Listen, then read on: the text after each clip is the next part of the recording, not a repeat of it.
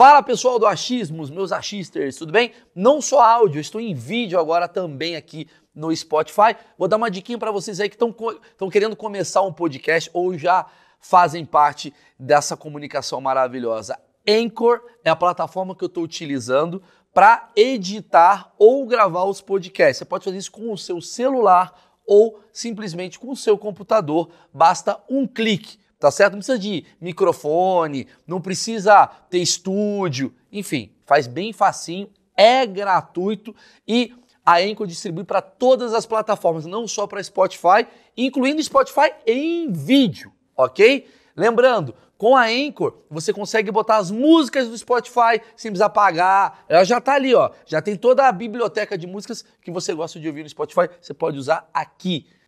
E para finalizar é muito simples é gratuito e você baixa aí mesmo do seu celular ou do seu computador. Então, bom proveito.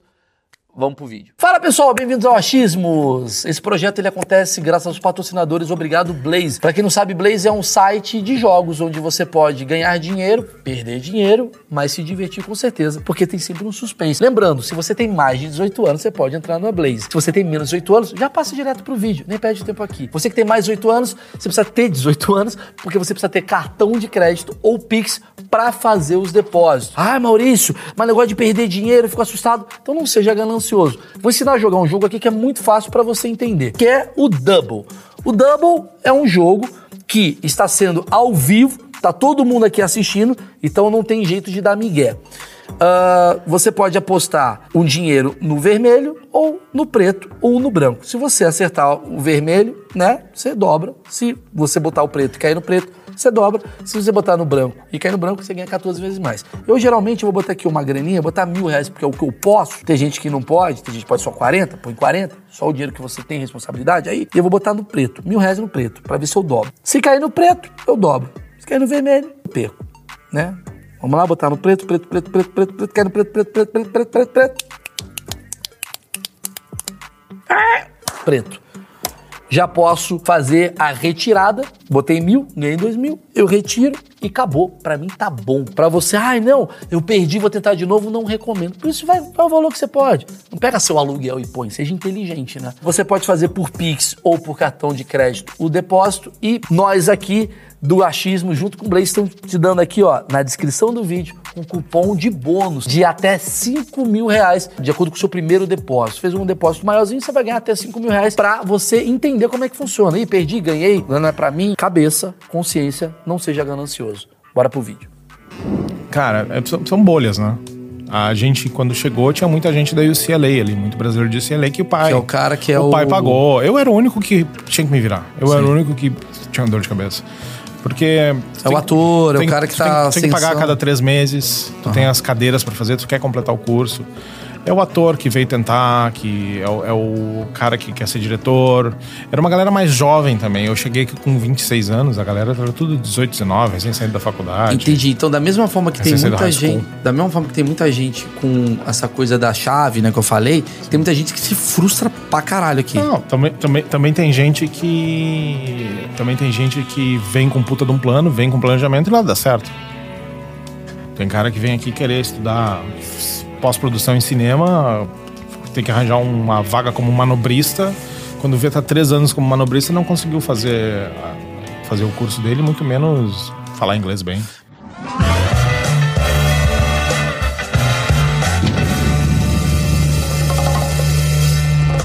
Senhoras e senhores, esse sim é um dos achismos mais esperados de todos os tempos, afinal, Cara, eu estou aqui nesse exato momento em Los Angeles, Califórnia. A gente está voltando com os achismos aí, digamos, inéditos. E eu estou fazendo uma temporada de shows aqui em inglês e em português. Então, eu vou estar tá aqui nesse cenário, vou entrevistar algumas pessoas aqui nesse estúdio e também em alguns lugares. Por exemplo, eu peguei o Dr. Ray, entrevistei na casa, no consultório dele e tal. Eu tô aqui, cara, com um cara que pra mim, mano, virou meu irmão aqui, de verdade. Um dos grandes amigos meus e ele tem uma história muito interessante. E a gente vai falar sobre Los Angeles, né? Muita gente quer vir pra Califórnia, muita gente quer entender e tem muita coisa interessante. Que é o Marco. Pronto, tá aí. Apresentei de uma forma bem, bem, bem bosta, né? Se minha mãe assistir isso e ver o, a tua primeira parte desse é um dos mais esperados que tu faz sempre, ela vai achar que realmente é um dos mais Mas esperados. é? Mas sempre é o mais esperado. É sempre é um marketing criado. E o Marco, só pra explicar, cara, o Marco, ele trabalha. A história do Marco é maravilhosa. Eu, eu- eu vou, eu vou resumir, que é o seguinte: esse cara era um dos maiores. Era não, é um dos maiores diretores, assim, né? De, de, de publicidade, YouTube e tal. E aí você ah, morava em Porto Alegre, certo? Ah, tu puxou minha brasa agora, hein? Não, você é um cara fudido. Você criou. Coisas que Porto Alegre fala. Coisas que Porto Alegre fala, busca no YouTube que você vai entender o que eu tô falando. Que foi o primeiro, digamos, original do Netflix, de É, alguma antes, maneira. Antes de chamar Original, foi, o- foi a primeira compra da Netflix antes de estar produzido, né?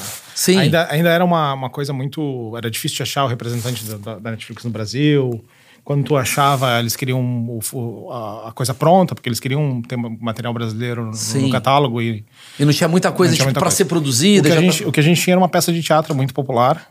A gente vendeu 14 mil ingressos em sete apresentações. Sim. Bombou. Sim, teve, teve plateia de 3 mil, 3.100 pessoas. Aí você pegou esse dinheiro, né? Tô resumindo. Você pegou esse dinheiro e falou, cara, eu posso ficar aqui no Brasil ou, quer saber, mano, vou mudar e vou É, não, tinha uma produtora acontecendo. Tinha, É. Essa série era, era bem legal porque a gente fazia websérie. Depois teve série de TV na RBS, que é a Globo Local. Sim. E tinha as peças de teatro que a gente ia se divertia. Era um, Tipo, você, você podia estar lá no Brasil ganhando muito dinheiro. É isso. Ah, Se você podia com isso. continuado trabalhando lá. é. E aí se liga. Basicamente, esse querido amigo, ele veio pra cá, pra Los Angeles, pra aqui, né? E, aliás, hoje vai ser um, um achismo meio falando muito sobre mim também, sobre a minha experiência aqui em Los Angeles e o Marco como contribuiu com isso. Eu acho que ele tá bem, né, nesse bate-papo nosso. E aí você veio pra cá, pra Los Angeles com a sua esposa Karina. Sim. Vocês vieram estudar, tal, aquela coisa É, toda. foram, foram duas etapas. Na primeira vez a gente veio estudar, veio estudar cinema. Eu trabalhava em publicidade, que nem tu, em, Sim. em agente de propaganda. Ela também, a gente estava um pouco mais meio cansado da rotina. E eu tinha nessas, nessas, essa necessidade de fazer uma pós-graduação. E eu me lembro que eu tinha um, já tinha, eu era jovem, tinha uns 24, 25 anos. E e eu tava fazendo um folder para essa agência nova que eu tava trabalhando. Eu já era um cargo de diretoria. E eu fui li- literalmente layoutando o folder. E eu coloquei o nome do primeiro sócio-diretor e um super de um currículo. Estudou em Harvard, não sei o quê, foi para não sei aonde. O segundo, a mesma coisa, Universidade de Barcelona. E eu vi que todos aqueles caras ali que eram muito mais bem-sucedidos, mais velhos também, mas bem-sucedidos e com uma vida tranquila, digamos assim, eles tinham uma pós-graduação, eles tinham estudado fora, eles tinham tido essa experiência. E eu comecei a buscar isso. Comecei, não, só um pouquinho, eu preciso disso. Porque você tava lá, Marco, Não, meu, meu currículo era duas linhas. Grêmio. É, eram três linhas e dos caras eram só. Mesmo você com uma experiência. Sim, mesmo já tendo uma carga de, um cargo de diretoria.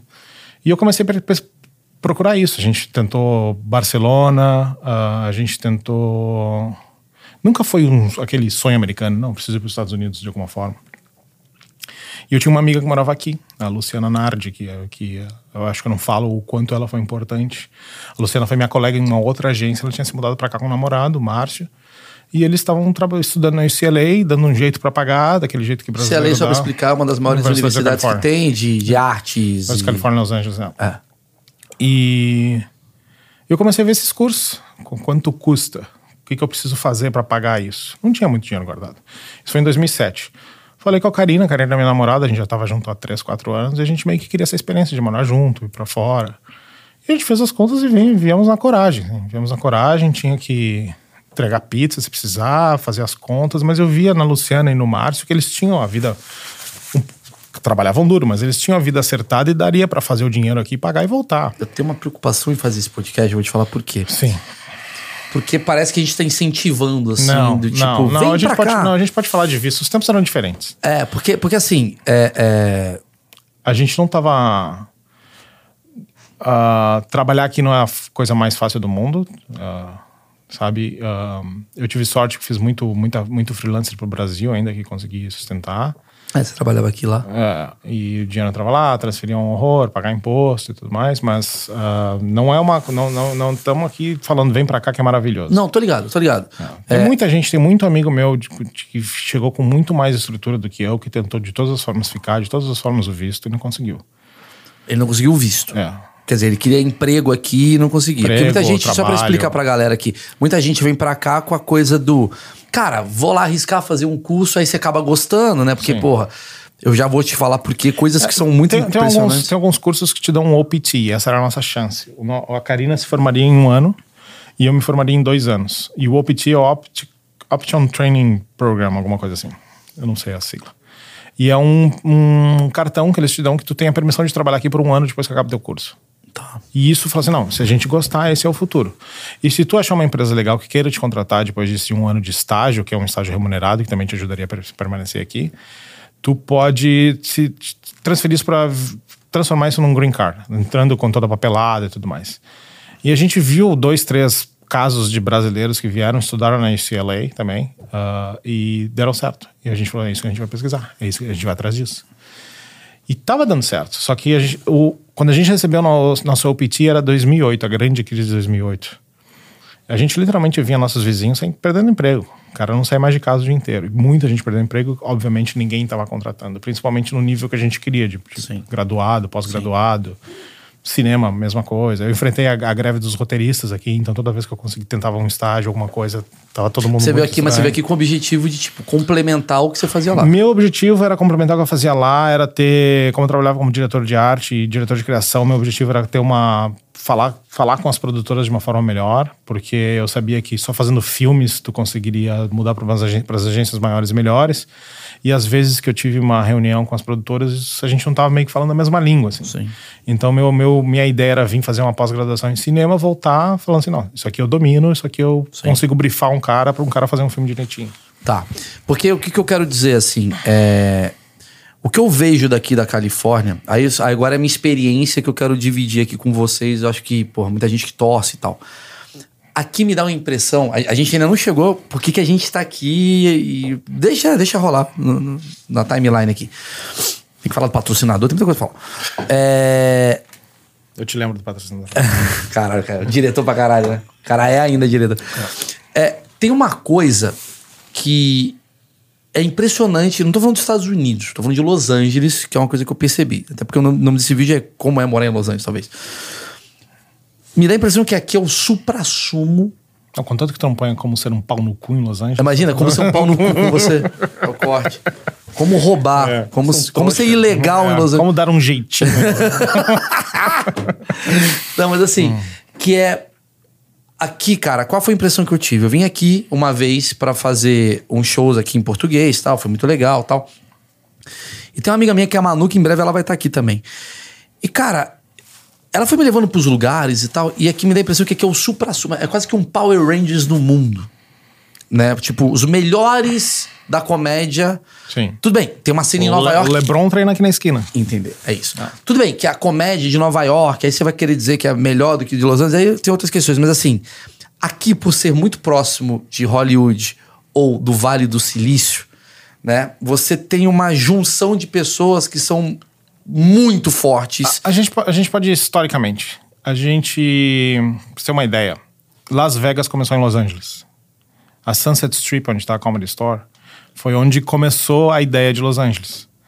Naquele estacionamento que a gente estacionou, que era aquele estacionamento térreo ali na rua, na Sunset Strip, a gente achou uma vaguinha para ir pra Comedy Store, ali era um bar chamado The Clover Club, que era de um cara chamado Guy, alguma coisa, que eu não vou me lembrar agora. Ele era um mafioso de Chicago que veio e instalou um clube ali. Um clube ali. Onde a Comedy Store era um restaurante chamado Ciro's, que era um franchise, mesmo na década de 20, de um restaurante italiano. E ali, nos dois lugares, tinha um speakeasy, por causa da, da lei de proibição de, de, de, É um bar que você não poderia assumir que é bar. Esse cara, esse guy, que eu não vou me lembrar o nome, ele, ele foi o cara que meio que inventou Las Vegas. A Sunset, a Sunset uh, Las Vegas Strip se chama Strip por causa da Sunset Strip. Então, pra você ter uma ideia de um pouquinho da história, aqueles dois lugares que a gente estava ali são dois lugares sites, né? Lugar, terrenos completamente importantes para isso. E depois, em 72, aquilo virou Comedy Store. Ali, pra você ter uma ideia, na Comedy Store, ah, onde era o Cirrus, tinha um palco para shows. Tinha uma outra, uma outra casa chamada Kaleidoscope, que era na Vine. E a Kaleidoscope sofreu vários processos por causa de barulho, vizinhança e tudo mais. E, e durante um bom tempo, eles transferiram os shows da Kaleidoscope pro Cirrus, onde é a Comedy Store. Inclusive, The Doors tocou ali. Sabe? E fora o resto da Sunset Strip ali, onde tu tem ali o Whiskey Go Go, uma, uma história mais recente onde o Guns N' Roses começou a tocar, tem ali o Viper Room, onde morreu o, o River Phoenix. Que é o irmão do Joaquim Phoenix. O Sunset Tower, que é aquele hotel que é onde as primeiras televisões foram jogadas pela janela por bandas de rock, onde teve todo o problema... A Marilyn Monroe com a história do Marilyn Hotel Monroe. Roosevelt. Ó, tu tem ali o, o Chateau Marmont, onde mo- morreu o John Belushi, onde se esconde a Lindsay Lohan quando ela tá com problema de Maluca. droga. É. Assim, tudo, tu- Se a gente vai falar de Hollywood, sem contar o estúdio do Jim Henson, que era o estúdio do Charlie Chaplin antes, que foi um dos primeiros estúdios aqui em LA, que o cinema se mudou pra cá porque eles descobriram que tu tinha uma ou duas horas mais de luz. Quer dizer, o Chaplin de Londres, né? Que ele era né, inglês, se eu não me Inglês, engano. é. Ele olhou pra cá, ele veio pra cá e falou: caralho, cara, aqui o A luz- sol dura A luz mais. dura mais tempo. Chove menos. Então eu vou abrir um A estúdio lá. terra é mais barata. Hollywood se chamava Hollywood Land. Porque era um empreendimento imobiliário. O site que tu vê ali, o sign que tu vê Hollywood, era Hollywood Land, tinha uma complementação. Aquilo ali era um sign para as pessoas verem, ah, lá que eles estão vendendo o loteamento. Era um Uau, loteamento. que louco, velho. É, e daí os estúdios começaram a comprar essas grandes. A Barato, a Paramount está instalada lá, a Universal está instalada lá, a Warner Brothers está instalada lá. Então, exatamente por ter essa, essa digamos, essa essência né, cultural, digamos assim, Sim. de audiovisual, é impressionante como em cada esquina que tu anda, em cada lugar que você tem, você tá ou ganhando ou perdendo uma grande oportunidade na tua vida. Porque, Sim. por exemplo, ah, eu, eu vou contar a minha história aqui, que ela é muito foda, mas eu preciso falar do patrocinador. Tá bom. Eu criei um João Kleber maravilhoso. É. Para, para, para. Para, para. Não, cara, eu preciso falar, cara, porque se não fosse a Insider, eu não estaria aqui em Los Angeles. Que os caras pagaram. Imagina, o cara inventa um bagulho. Não, Insider, pra explicar. Insider é roupa com tecnologia, cara. É roupa. E olha, eu vou falar pra você: muita gente que tá no achismo compra a roupa da Insider porque ela serve pra todas as ocasiões. Você pegou a roupa, tá amassada, põe no corpo, ela desamassa na hora, não precisa de ferro.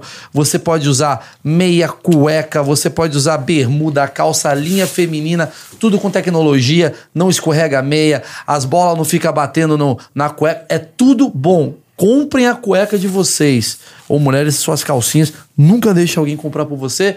Tá em, tá em vários países. Dá pra você fazer troca se você não gostar. Tá aqui o site.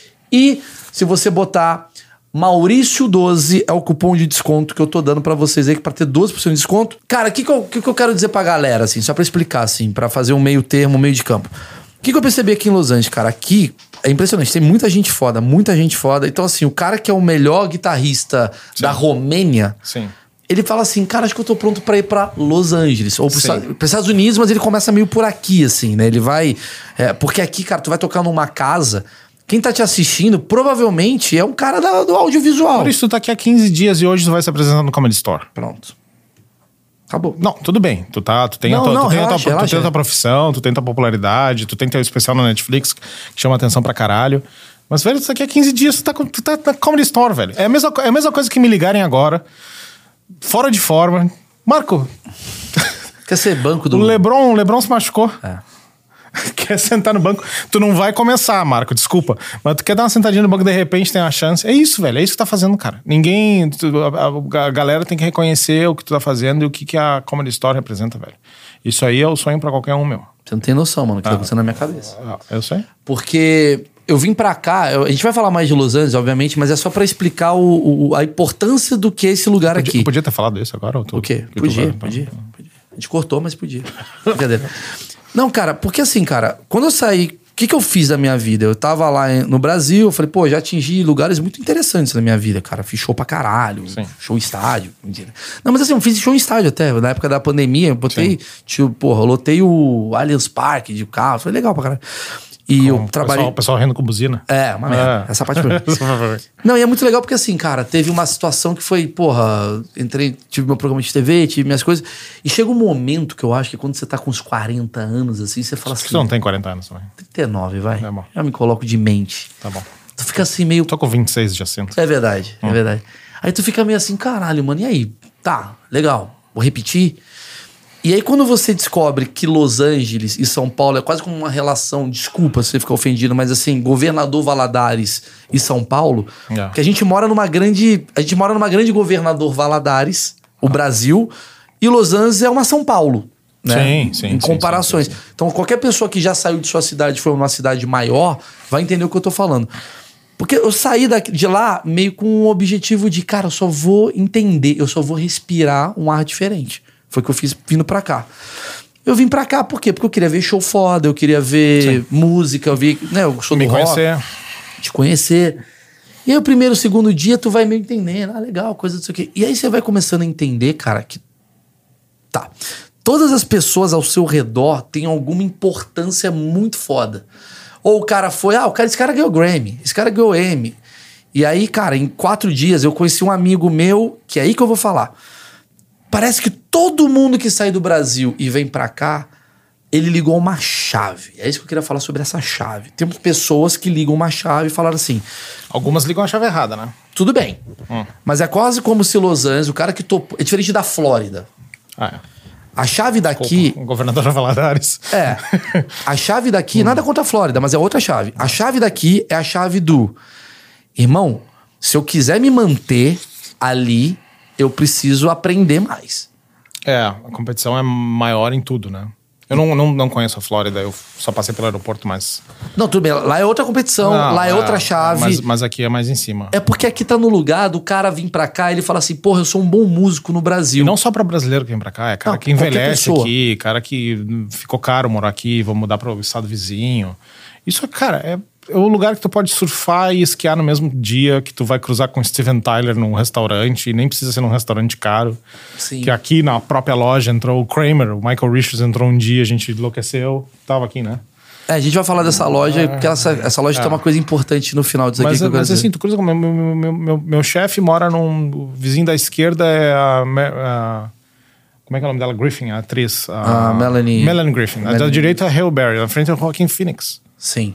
Sabe? Sim. E a Melanie Griffin tá toda lá batendo lá, reclamando de barulho. Sim. Sabe? É, é aqui. é- tem, tem essa legalzice ainda, sabe? O Steven, o Steven Tyler eu vejo, vejo cruzando a rua dele todos os dias, assim. Todos os dias não, mas eu já Onde vi várias vezes. Do lado, do lado do. Eu virei uma. Eu virei uma. Eu virei uma. Ah, fã- eu, eu virei a, a fã do Felipe Neto aqui.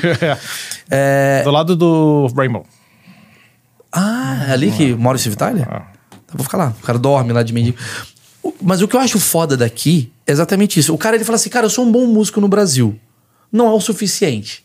Mas é quase como você vem pra cá como um bom músico, você vai se fuder como um bom músico aqui. Sim. Porque você vai tocar numa jam que vai subir um cara que você não tem noção a qualidade musical. Você não tem noção a qualidade musical desse cara. E aí te dá uma porrada que você fala assim: peraí, peraí, galera. Eu vou ter que jogar melhor agora. Eu vou ter que alongar. E hoje eu vou ficar o dia inteiro treinando essa guitarra. Porque não é que você, se você ir mal aqui, você é, é- é jogado fora, vão te humilhar. Não, é simplesmente. Cara, tem muita gente boa. Cara, isso aqui, sem fazer outra analogia, mas isso aqui é a NBA do entretenimento. Pronto, acabou. É isso. Tu quer vir pra cá trabalhar com isso, tu tem que ser muito bom, tem que se destacar muito bem. E não só isso, tem que saber quem te indica. E, e, e ultimamente tá, muito, tá contando muito quantos seguidores tu tem, quantos seguidores tem as pessoas com que tu trabalha. É um. Tá, tá sempre muda, sempre muda. Eu me lembro que em 2007, quando a gente veio pra cá pela primeira vez, era um outro modelo. Tu tinha um projeto, tu conseguia taxar alguém nesse projeto, alguém que era famoso, alguém que tinha um reconhecimento, um, atriz, um ator ou uma atriz muito boa, ou até um diretor de fotografia que é excelente, teu projeto ganhava valor. Hoje em dia, literalmente, os caras não estão nem mais fazendo teste de elenco direito, os caras estão indo pelos seguidores, né? Caralho, até, até É, aqui tá porque nisso. isso, isso é muito mais fácil de vender, tem muito produto. Olha a quantidade de coisa que tem em, em- em streaming. Tem muita coisa. Tu senta, senta na frente do streaming, tu tem seis diferentes streamings. streaming. Ah, Eu assino o HBO, o Paramount Plus, a Amazon, a Netflix, o Hulu, a HBO. A HBO eu já falei? Já. Ah, tem Você mais assina um. duas vezes. Você gosta tanto? Duas vezes, duas vezes. A Disney Plus, que esse cara me fala, fez assistir Star Wars, que eu nunca assisti. Ah, então, assim, tu senta na frente da TV, tu passa mais tempo procurando. que tu quer. É que nem ir na locadora na sexta da noite. Você lembra quanto tempo tu passava na locadora às sexta da noite até achar uma coisa que tu queria? Eu tenho um texto na Netflix que eu falo disso. Você assiste menu. Assiste menu. Você fica assistindo o menu e Tá fala, aí, se eu tivesse tempo pra ver, qual que eu assistiria? Esse Tá aí, daqui. Mas É eu vou dormir agora. Eu me lembrei agora. Hã? É verdade. É. É. Ela tô na terceira temporada de recomendados pra você. Só, só fuçando. E a quantidade disso, isso, a grande maioria dessas coisas são produzidas aqui, porque aqui tu tem todos os grandes estúdios. E, e, ah, eu vim com uma mentalidade de falar. 2000, 2009, 2010 eu voltei pro Brasil, trabalhei lá com publicidade, tive uma produtora, criei coisas, fui um dos criadores do Coisas que Porto Alegre fala, a gente teve a peça de teatro e tudo mais. E eu voltei pra cá falando assim, não, só um pouquinho. Agora eu já tenho a experiência que eu preciso. Vou começar a bater nas portas lá, nem que seja uma produtora menor, vou começar a apresentar Aqui. projeto aqui. É. E foi com essa, essa cabeça que eu vim. Tinha um. ah, de novo, eu sei que tem muita gente que assiste isso com essa ilusão de querer vir morar aqui é fácil. Nada foi fácil. Não, imagino que não. É, eu vim com uma, uma ideia de um visto que se chama o visto O1. Tu Sim, que, eu é o visto de nisso? habilidades especiais. É, se os caras chamam de uh, Alien with extraordinary, uh, uma habilidade extra- extraordinária. É, tipo assim, por exemplo, não, não- precisa ser tão extraordinário, porque eu tenho o O1, mas, né? mas tem o buscando- Alien.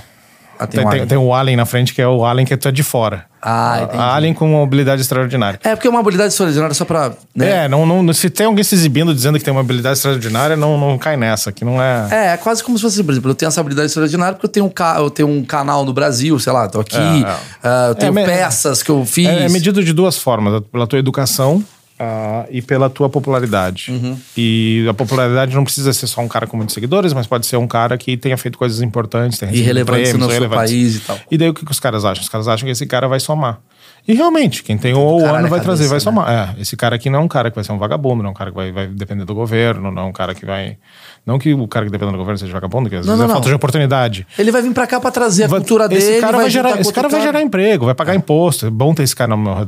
que pessoas com mestrado hoje em dia a- aplicam para outros tipos de visto e conseguem muito facilmente. Concordo, concordo. Então eles estão importando nossos talentos, os nossos cérebros especiais estão vindo para outros lugares. E é isso que eu acho foda de Los Angeles. Eu não conheço outros lugares assim tão. af- Eu conheço Nova York, conheço, né, Filadélfia e tal, alguns outros lugares. Mas aqui, por ser esse MBA do entretenimento, Ah. te puxa muito pra você estar junto dos caras. E aí eu preciso falar um negócio. Não é simples. Eu vim numa condição muito de privilegiado, caralho. Eu vim aqui pra férias. Que é muita grana. Pensa que tudo que eu tô fazendo é vezes cinco. É. E, Dor- e- e eu- dormi- Dormindo em dólar, que é a melhor não, expressão. dormindo em dólar. não, tô fazendo cosplay de mendigo. Mano, fazia muito. É. Cara, eu preciso falar o que eu fiz aqui. Eu. eu, eu Não tá, fa- não tá comendo resto do McDonald's ali? né? não, ainda não. Não tô nesse nível, mas eu tô no nível do seguinte, cara. Eu fui fazer, eu fui fazer uma compra aqui no, no, no mercado, Ralphs, sei lá. Ralphs. Ralphs. Eu fui fazer uma compra, na hora que eu fui pagar, aparece aquela coisinha de ajudar o Ah, menor sim. carente. Sim. Falei, vai tomar no cu, não, vou ajudar não. fuder, ele precisa me ajudar. Pau no cu do Brian. Pô, ah, Brian. Esse Brian aí tem, Porra, uma vida mano. melhor que a minha. O Brian que tem que receber. Você quer ajudar o Meirelles, mano? Porque 5 dólares. Não tenho dinheiro pra ajudar. Eu tenho dinheiro, mas não pra ajudar o Brian, o Não, americaninho. Brian, Brian não que dá. espere, não. Não, é eu penso Tá que. cheio de murilinho Tem- lá no Brasil que eu Tem, preciso ajudar. tem gente que pede dinheiro, que é muito é mais raro, mas tem gente pedindo dinheiro na na sinaleira. Eu falo, você não ajudava nem os de lá. Tá Me ajuda. Então, assim, é meio. Você volta a olhar os preços das coisas, você volta. E, e outra coisa, cara, eu guardei um investimento de grana Sim, para vir fazer isso. planejou. Puta papo de Zé Não, privilegiado. mas foi, mas foi a minha ideia também. Foi a minha ideia ali de. Eu, eu me lembro, posso contar rapidamente, assim. A gente tinha esse plano do O1. Eu tinha um horizonte de saber, porque o O1 tu precisa de um sponsor, tu precisa de uma empresa aqui que te fala assim: não, esse cara aqui eu realmente preciso lá, tem um projeto, tem um trabalho, ou eu vou representar esse cara lá. Tu pode ser um agente, se tu for um ator bom, tu pode encontrar um agente aqui, e esse agente que queira te representar, tu te, te ajuda a ver esse visto. E obviamente é caro, é processuoso, é, são várias etapas, não é uma coisa simples. Mas eu me lembro de um dia que eu, eu primeira vez que eu conto isso publicamente, que eu estava dirigindo uma campanha política para a senadora Ana Amélia Lemos, como era diretor-geral de TV, como para o governo, governo do estado do Rio Grande do Sul. E eu estava prestes a renovar, já, já ouviu essa história, né? Estava prestes a renovar a minha série. Que, de, que eu tinha uma série do Coisas do Porto Alegre Faro, virou uma sitcom na Globo, que é a RBS, a RBS é a Globo do Sul.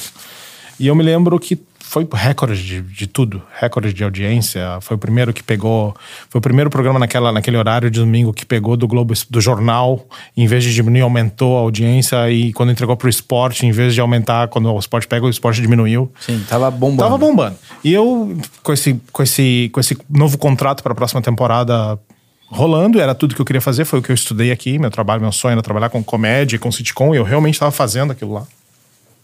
Um texto que eu podia escrever, que eu podia ter liberdade, que eu podia fazer minhas piadas, que eu podia. Tava acontecendo. E eu me lembro que um dia eu tava lá dirigindo isso, ah, dirigindo a, a campanha, e me chamaram na, na, na, na RBS, na Globo lá, ó, pode vir aqui fazer uma reunião. E era junho, junho, julho, agosto, alguma coisa assim lá no meio do ano. E eu pensei assim, "Ah, graças a Deus, vamos, vamos ter o contrato me assinar, vamos fazer. Eu nem quero pedir nada, eu queria pedir mais dois episódios por temporada e não queria pedir dinheiro. Só falei assim, não, graças a Deus, vamos assinar agora, porque daí eu já começo a filmar. E eu não tenho que filmar em dezembro, porque Porto Alegre em dezembro O pessoal do Senegal reclama. Sim. Uh, subi lá no morro, era tipo cinco quadras de onde estava o QG ali da, da campanha da senadora Ana Amélia. E sentei na, na frente da, da, executiva, que, que eu acredito que não tenha nada a ver com isso, que era a Alice Urbin, que era uma, uma grande. Ajudou muito o projeto. E a Alice falou assim: Ah, esse ano, é, esse ano a gente não vai fazer, viu, Marco? Eu, como assim não vai fazer? Não, gente, ano de campanha política, a grade tá complicada, nós vamos colocar umas animações que a gente tem aí e. paciência. Eu, como assim? E eu saí de lá meio que assim, sem ver meu chão, cara, porque aquilo ali era, o, era a coisa que era o meu, minha menina dos. Como é que se chama? É menina dos, dos, olhos. dos olhos de ouro? Não. Menina dos olhos. Menina com os olhos. e, cara, eu não sabia o que fazer. Entrei no carro meio em choque. A gente. Eu não sei se o Carlos estava participando dessa, dessa, dessa época, mas a produtora estava aumentando. Eu estava alugando uma casa. Ia ter um, um pequeno comedy club atrás, com o nome do Coisa para Drag era uma marca muito forte. A casa com contrato assinado. Entro no carro, assim, meio sem chão, me liga me liga uma menina que era atendimento. Falou assim: Ah, Marco, tô tentando mudar pra Itália, tô tirando visto da Itália, eu vou ter que sair por três meses, talvez não volte. E eu, pá. Continuei, caminha, continuei com meu carro lomba abaixo, aqui em cima do morro, parei na esquina, me ligou o Dico, que era o cara que ia ser o cara que ia tomar a obra lá, ia ser o nosso faz tudo, ele também era contra a regra e tudo mais. E o Dico, bah, tô me mudando pro interior, eu te agradeço, não pude. Perdi dois caras na mesma rua, assim. Sim. Importantíssimos. Dobrei a esquina, quando cheguei, cheguei perto de casa, o cara da imobiliária me liga e fala assim: Ah, Marco, faltou duas assinaturas aqui no teu contrato, a gente tem que rever isso. Fechando o contrato para alugar a casa. Cheguei em casa quatro da tarde, primeira vez que eu chego em casa de tarde em dois anos, assim, até achei estranha a luz entrando no apartamento, assim. Eu tinha daqueles quadros brancos, comecei a colocar o que, que eu tinha de dinheiro aqui, quanto que valia os computadores da produtora, os carros que a gente, eu e a Karina tinha, se a gente deixa esse apartamento fechado por um tempo, até pagando condomínio, quanto que isso ia custar. Fiz uma puta de uma conta, assim. Liguei pro contador, quanto custa se eu quiser fechar? O cara, ah, não tem esse cálculo, faz esse cálculo, eu te pago extra. Ele me deu o um número depois. Quando a Karina chegou às 7 horas da noite, eu tinha tudo. Falando assim, cara, a gente vai para A gente tá indo pra Los Angeles em dezembro como turista, que a gente. Depois que a gente se mudou pra cá, a gente sempre vinha para visitar amigo e tudo mais. A gente já tem as passagens. O plano é o visto O1. Vamos embora. Karina olhou, assim, já tava num dia meio cansado, era uma quinta, sexta-feira. Vamos. E foi assim, cara, que a gente decidiu. Caralho, que, que semana de merda foi para vocês semana dois. De merda. Pra vocês tomarem essa decisão. Porque do jeito que a gente fala, parece que isso daqui é um programa assim, tipo, tá parecendo que eu tô conversando com o Zucker, mano. E não é isso. Porque. Hum Parece que é um programa assim, nossa, os ricos batendo papo. Cara, a maioria das pessoas que eu não, vejo não, aqui. Tem muita relação. A maioria das pessoas, a maioria das pessoas que eu conheço, conheci o Carlinhos, que é o guitarrista, que pode estar aqui também o Bruno Valverde, uma galera que tá aqui, o Edmilson Filho, Edmilson Filho. que tá bombando aqui. Tem uma galera, tem, um, tem, um, tem uns cara foda do Brasil que estão aqui. A maioria tem uma história de dormir na rua, ou dormir no carro, ou vim pra cá e. Então, não é que o cara venha. Eu vim abastado porque eu vim pra fazer férias, não vim pra não, morar. Eu não, vim, eu não vim abastado. O primeiro carro que eu comprei aqui pra ter que entregar pizza na primeira semana que eu tive aqui, o carro custava 800 dólares. Eu freava numa esquina e parava na outra. Então, é meio que isso. É, mas assim, a gente veio com um mínimo de planejamento. A gente tinha. Claro, gente claro. Veio, mas não... tem gente que vem sem tem isso, gente, inclusive. Tem gente que vem pra, pra literalmente ganhar o primeiro, primeiro pagamento pra mandar de volta pro Brasil. É. Tem gente que vem com filho no Brasil para tentar fazer um pouco mais de dinheiro. É uma situação, situação. Tem gente que entra, eu conheço gente que entrou de coiote, eu conheço gente que entrou como visto de estudante e nunca estudou, conheço gente que entrou como visto de turista e nunca renovou. Conheço todos. E o cara vai ficando. Conheço gente que, que, que, que casou. Quais são os tipos de brasileiro que estão aqui? Cara, é, são, são bolhas, né? A gente, quando chegou, tinha muita gente da UCLA ali, muito brasileiro de UCLA que o pai. Que é o cara que é o. O pai pagou. Eu era o único que tinha que me virar. Eu Sim. era o único que tinha dor de cabeça. Porque. É o ator, é o cara que tá. Tem, tem que pagar a cada três meses, tu uhum. tem as cadeiras para fazer, tu quer completar o curso. É o ator que veio tentar, que é o, é o, cara que quer ser diretor. Era uma galera mais jovem também. Eu cheguei aqui com 26 anos, a galera era tudo 18, 19, recém saindo da faculdade. Entendi. Então, da mesma forma que tem muita gente. Da mesma forma que tem muita gente com essa coisa da chave, né, que eu falei, Sim. tem muita gente que se frustra pra caralho aqui. Não, também, também, também tem gente que. Também tem gente que vem com puta de um plano, vem com planejamento e lá dá certo. Tem cara que vem aqui querer estudar pós-produção em cinema, tem que arranjar uma vaga como manobrista. Quando vê tá três anos como manobrista, não conseguiu fazer, fazer o curso dele, muito menos falar inglês bem. Mas me conta como é que é isso, porque assim, Porque vamos lá, eu vim pra cá em 15 dias. Eu preciso contar um pouco da minha história. Cheguei aqui, beleza, eu fui atrás. Obviamente, eu tenho uma facilidade que você talvez não tenha. Eu tenho um milhão e meio de seguidores. Achei eu, que era um milhão e meio de dólares na conta. Também. E eu mandei mensagem pra uma série de comedy clubs. Poucos me responderam, mas dois me responderam. Eu fui Sim. lá, sentei, fiz o meu texto, ficou bonitinho. Cheio de erro, mas, né, porra, meu inglês é, é limitado. Fiz o show, foi bom né? Você foi, você foi me assistir na segunda sessão. Duas vezes. Você foi, é, mas a, a, primeira... a segunda eu não sabia que tu ia se apresentar. A segunda foi surpresa. Ah, sim. Ah, sim, é verdade. Neil Brennan. Exato. Neil, abriu pro Neil Brennan, come on. Olha aí, ó. É isso, cara. Agora, vai, agora de noite vai no Comedy Store. Tô falando, cara, mais uma semana tu tá no, do lado do LeBron lá no banco do, do Lakers. Mas aqui tem uma coisa de quase como. Me dá a impressão, cara, que o cara que ele. Se o cara quer fazer uma parada. É muito difícil. Óbvio, o que eu tô fazendo hoje no Comedy Store é uma apresentação num lugar muito difícil de você entrar, um dos lugares mais difíceis de você subir no palco do uhum. mundo. Mas. Sim, o, o, o, Sim. o step é desse tamanho. Entendeu? Entendeu? Não, mas é difícil, é, muito difícil. difícil. Precisa de ajuda. É difícil, eu não tô, mas eu não tô. Eu, eu, eu não fiz o que o Rafinha fez. Que o Rafinha regular do Comet Cellar. Quer dizer, ah, claro, não, mas o Rafinha morando lá, né? É, entendeu? Tipo, o Rafinha tá com uma história foda aqui nos Estados Unidos. É, e também fez uma carreira boa aqui, quando ele, ele morou um tempo em LA, ficou sim, sim, Factory, foi aprender e tal. E, mas para mim é muito foda isso daqui. Tá ali no. Pisar naquele palco é muito foda. Eu já tô pisando no palco e pode ser que amanhã eu vá bem nesse palco e daqui a pouco a coisa vai indo. Mas mesmo eu. Ah, Banco do Lebron. É. Vai indo. Mas mesmo fazendo isso, eu tenho uma impressão de que, cara, você só continua nesse lugar se você se dedicar 100% do tempo e uma hora você cansa para algumas pessoas. Cansa porque tu olha pro Brasil, tem facilidade, tem muita gente com. A vida de imigrante é isso, é, é, sentindo falta do Brasil. Sabe, tem cara aqui que tá três meses eh, tentando ver visto ainda e falou assim: ah, em dezembro do Natal tem que ir no Brasil porque minha família sem mim no Natal. Como tem é que um... funciona a coisa do visto aqui? Explica. Cara, tem várias formas de tu entrar. A primeira vez que eu cheguei aqui, eu entrei como visto de turista. Foi caro pra caramba. Tive que fazer o TOEFL, é aquele teste pra saber se tu fala em inglês direito. Pra ser turista, tem que fazer o não, TOEFL? Não, desculpa, de estudante. Ah, tá. Visto de estudante. Ah, tá. Visto não, de estudante. Nunca, nunca, entrei como visto de turista. Entendi. Você veio de estudante pra estudar na UCLA. Excelente. Ou seja, qualquer pessoa que quer fazer uma faculdade aqui em, é, na Califórnia. Tem, tem restrições e permissões, né? Eu precisava Sim. mostrar o meu bacharelado, eu tenho formado em publicidade pela SPM. E daí precisava do tal do TOEFL. Minha mulher estudou inglês a vida inteira. Eu não sabia porra nenhuma. O, o, o, o score que tu precisava, a pontuação era 96, eu me lembro disso. Até 120. De 0 a 120. Tu tinha que ter 96 para ser aceito. A gente fez esse teste no Brasil antes de vir, porque eu falei assim, não, só um pouquinho. Me, me viro. Deixa comigo, tô deitando no inglês. Sim. Deitando. E eu me lembro que ela fez o... Ela fez, ó, chegou a visita. Chegou. Fica à vontade, você tá aí, daqui a pouco a gente fala. Mais uma convidada. o achismos vai bombar, hein? Uh, de 0 a 120 era esse, esse score que tu, que tu poderia tirar no TOEFL. E eu me lembro que a gente fez esse teste no Brasil. Eu acho que tu nem sabe dessa história. E a Karina fez 98, passou de primeira. Sim. E eu falei assim: tá, vou abrir meu envelope aqui, só um pouquinho, né? 50. Caralho, mano. Nem metade. Você acertou a cor. A cor. Rain.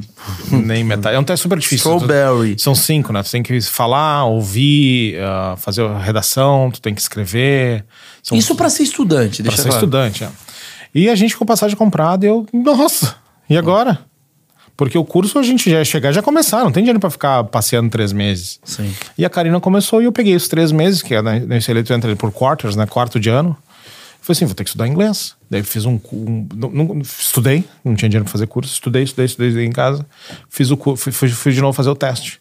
Precisava de 96. Tirei 95. Não me aceitaram. E o desespero. É um teste difícil, é um teste que demora 8 horas, não, 5 horas. É um teste difícil. Minha mulher já estudando, minha namorada já estudando. E eu que, meu Deus, contando dinheiro, já vai acabar esse dinheiro e agora? E daí de novo, fui lá, estudei, sentei a bunda, daí fiz o score que eu precisava inclusive um pouco mais alto que a da Karina, que é um, um sarro que eu tiro até hoje. Uhum. É um sarro, um sarro conquistado. É, mas ela fala, eu fiz de primeira. É. é, é. é que é um sarro obrigado, Obrigado por me dar argumento contra. Karina, é pra você. Puta que pariu. É. Mas é difícil, entendeu? E daí a gente conseguiu esse visto de estudante. Um, Minto numa coisa. Eu tive que me matricular num curso de estudante como curso de inglês. E a Karina já conseguiu se matricular direto no UCLA. Uhum. Não, tudo bem, tudo bem. Não, porque eu, eu, pra mim vir pra cá, pra mim, pra mim me mudar pra LA, eu precisava de um visto. E eu precisava de um visto de estudante e eu consegui um curso de inglês fazer o visto de estudante. Uhum. Então essa é uma forma, entrar como estudante. Tá, mas é um estudante. É que você entrou num estudante como uma universidade foda. O cara Não, pode, pode entrar. vir estudar, estudar inglês, Estudar pode inglês. estudar outra coisa diferente, pode E estudar eu- um curso profissionalizante. Que é o que geralmente as pessoas fazem. Só que tem aquela diferença entre você estudar e conseguir. Eu tava falando dos vícios, né? Desculpa, só pra não perder aqui. O TDAH bateu. Então, assim, o visto de estudante você pode conseguir como visto de ah, trabalho, que é caso, por exemplo, uma empresa te contrate. Ah, ou- isso sim, eu não sou, eu não sou advogado. Acho que tu Sim. devia até dar uma falada com a Natália Aranovich, que eu te Ah. indiquei ele, que é. Só pra dar uma. Tá. Ahn, eu entrei com esse visto de estudante. v- tinha essa opção do OPT, que era esse training no final, que quando que a UCLA te provia isso, tu podia ser contratado por alguém e transformar isso num green card. Tem vistos de, de trabalho que são bem difíceis, os IBs e os Hs são bem difíceis, são numerados, são alguns por, por ano. Obviamente, quando tem um, um governo de direita, quando o Trump assumiu, ficou muito mais difícil, mais demorado, limitado. Até passaporte no Brasil era mais difícil de tirar para vir para cá, e visto no Brasil para tirar para vir para cá. E daí tu tem os vistos esses de special talent, né? Que é esse O1, que é o que eu tenho, que eu tinha. Ah, tua esposa, se, se, se é tua acompanhante, ela tem um O3, que não dá permissão para ela, pra ela trabalhar, que foi um grande problema para nós. Sim. Ah, e é isso, basicamente. Assim, o, o que, o que as pessoas, o, o que os imigrantes geralmente fazem é chegar com visto de turista e deixar expirar. Só que no momento que tu deixa teu visto de turista expirar, tu não tem nenhum direito de tentar outro visto nunca mais.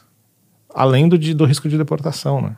Entendi. Eu tive colegas que ficaram aqui como estudante e ficaram um período de tempo extensivo, porque elas não, não- não- essas pessoas não conseguem tirar outro visto. A renovação. Então elas vão se mantendo como estudante, gastando dinheiro, estudando coisas mais precisa. diversas que não precisa. Quer dizer, na verdade, o Tive, cara. tive amigo meu estudando seis anos inglês e morando aqui.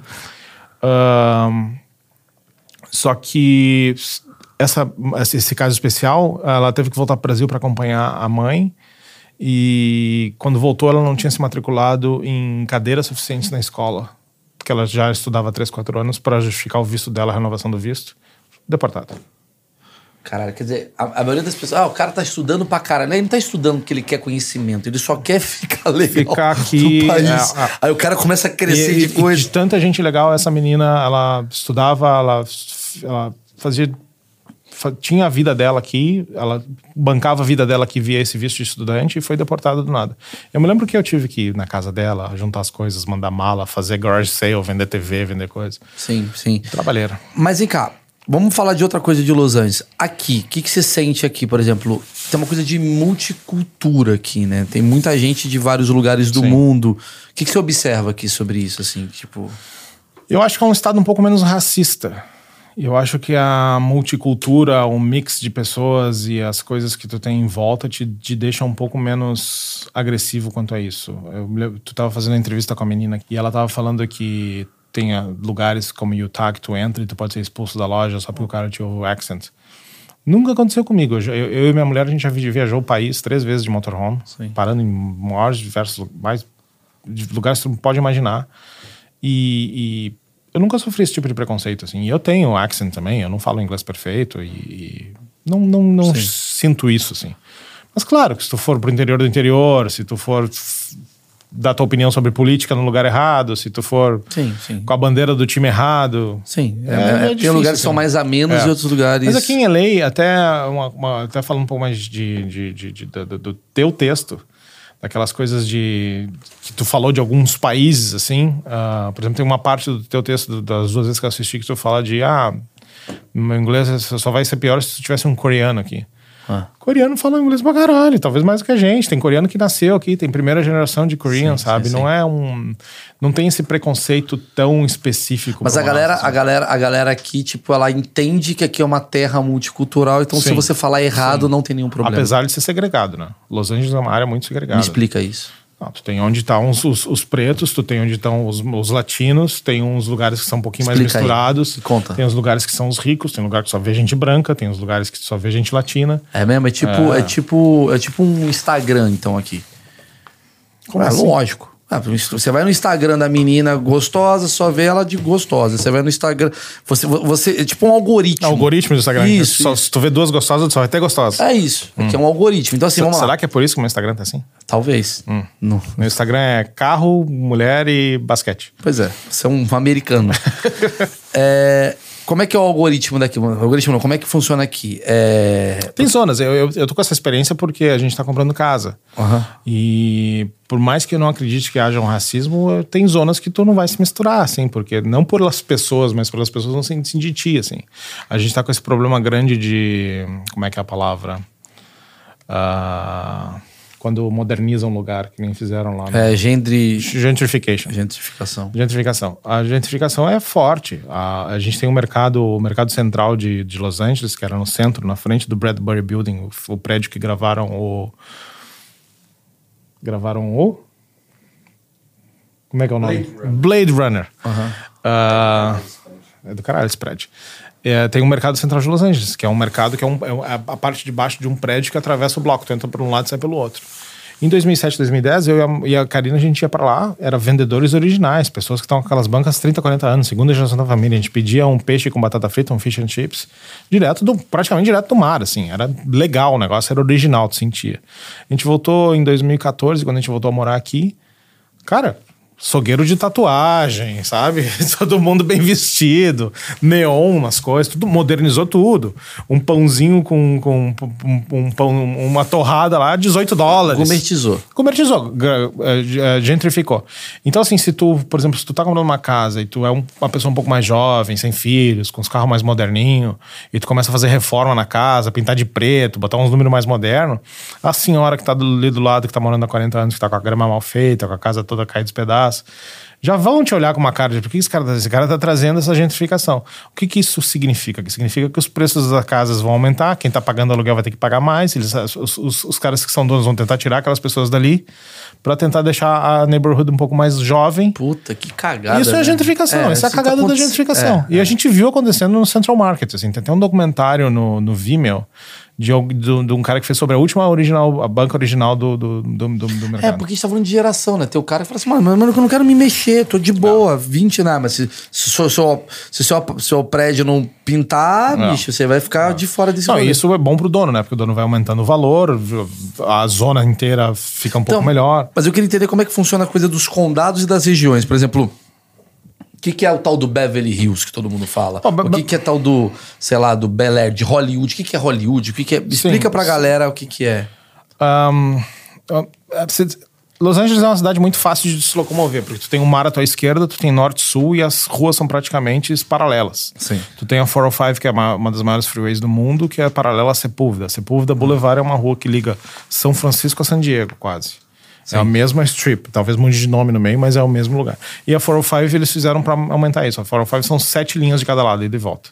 Se tu vê no Instagram, às vezes, ah, durante o Natal, que é a luz branca indo, luz vermelha voltando, ou ao contrário. Então, isso é um, é um problema. Acabei de mandar um menino lá buscar um negócio, ele demorou quase duas horas para. Puta trânsito, aqui tem puta trânsito, puta trânsito. Tem que saber a hora de sair, a hora de voltar. Inclusive, só pra deixar claro, antes de falar das regiões, tem uma frase aqui que eu descobri que quando a coisa é perto, as pessoas falam é 20 minutos. O 20 minutos é o perto. É. Cara, ninguém, ninguém é- fala distância também. Ah, é 5 É, quilômetros, é, minutos. É, a gente fala em minutos, assim. Cara, como é que faz pra chegar na sua casa? Cara, é 20 minutos. Não. E o 20 minutos é perto aqui em Los Angeles. É. Porque a maioria das coisas é 40 minutos. É. Não, de- de- depende. Se tu tá perto da freeway, talvez tu pegue um, um, um tráfego na freeway, mas se tua casa é perto da saída da freeway. Mas nada é, É 6 curto. minutos. Não tem Não. nada que é 6 minutos. Não, seis Até minutos- coisas que são 6 minutos, elas viram 20 minutos. Seis minutos tu não sai daqui pra buscar almoço. É, Nem, exatamente. nem chega lá como. Não. Ah, É distante. E é outra, é? né, todo mundo é muito dependente de carro, né? É uma cidade horizontal, não tem muito prédio por causa dos terremotos. Então ela se expande muito. Tem muito terremoto aqui. Tem. Todo dia. Todo dia? Todo dia. Tu, tu não sente todo dia, mas tem todo dia. E tem algum Ah, Tu, tu terremoto. tem receio, mas eh, teve terremotos grandes, como por exemplo de, de Northridge em 85. Ah, não, tudo bem, 85. É, mas vai ser estão falando que o Big One tá chegando, né? Tá Mas, chegando? É, tá chegando Porra, vai ser. Não, caralho. Só que Cara, falta, né, Olha Maurício? que pecha que eu tenho. Faliu o CQC, o pânico. O terremoto Choveu que matou... semanas- choveu desde que tu chegou aqui, tu chove. pariu, vai vir em mim essa merda. Vai, vir, vai embora. Cara, vou embora. Vai vou embora. embora. Eu- O terremoto vai em Ohio, porque eu fui pra lá. Mas me conta, então, vamos lá. Não, tipo, o de- Northridge foi gigante, é o que mais falam, caiu o freeway, caiu as freeway inteiras. Freeway não são freeway tipo, ah, tá na rua. Freeway é ponte, daqui até lá. deixa eu ver esse terremoto, eu tô fudido. As freeway passam cima- por cima de ti, literalmente. Não tem terremoto, não. Ah, Não, mas é aí que tá, é um é tudo seguro, é tudo construído para terremoto, os prédios foram todos reforçados depois do terremoto de 85. sim. Raramente vai correr, vai morrer alguém, ah, caiu uma vaca Uma na véia. cabeça, sei lá, Pô, é uma velha. senhora, tudo bem. Uma senhora. Ah, É, mas não tem muito prédio aqui, né? não tem, e os prédios são de madeira, né? Pra, pra ter Por causa do terremoto, só em downtown. Aqui nessa estrutura que a gente tá. de- ah, essa estrutura aqui é de madeira. O prédio tem as paredes de concreto, mas o, o- o escritório aqui é de madeira. Entendi. E vamos lá. Então, assim, é... Downtown tem bastante, por quê? Porque eles conseguiram localizar zonas que não passam perto da, da falha, né, da San Andreas Fault. Então tem lugares que tu pode construir- mudaram um centro, inclusive, né? O centro do downtown antigamente era em outro lugar. É, mais ou menos, um pouco mais pra cima. É. Mas, o, por exemplo, onde tu vê muito prédio é porque tem rochas, formações rochosas embaixo e não são muito afetadas pelos terremotos. Ah, entendi, entendi. Então tu tem um monte de prédio em Century City, que é o centro financeiro da cidade, tem em Downtown LA um monte de prédio, alguma coisa no Vale ali, onde tá perto dos estúdios. Tá. Ah, mas é isso, é uma cidade fácil de se locomover, tu tem, tu tem bem separado. ah, por ser uma cidade horizontal, quando tu quer morar perto das coisas legais, tipo Beverly Hills, Culver City, Santa Mônica, fica mais caro. Então por isso que as pessoas compram casas um pouco mais longe. Só que daí elas têm que vir trabalhar nos lugares como Santa Mônica, Culver City, Palmas. Mas me explica de novo essa coisa do condado. Eu quero entender a coisa do condado. Condados são cidades. São Aqui cidades. E elas têm sua jurisprudência própria. Como assim? Tem prefeito, tem o próprio corpo de bombeiros, tem a própria polícia. Ah. A polícia, por exemplo, se eu preciso chamar alguma polícia, eu preciso chamar a polícia de El Segundo, que é a mesma polícia que atende o aeroporto. Que é a sua Apesar, apesar de que o foi um mau exemplo, o aeroporto tem sua própria polícia. Sim. Tem seu próprio xerife, tem seu próprio chefe. São, são completamente diferentes, têm orçamentos diferentes, são, de- tomam decisões completamente separadas.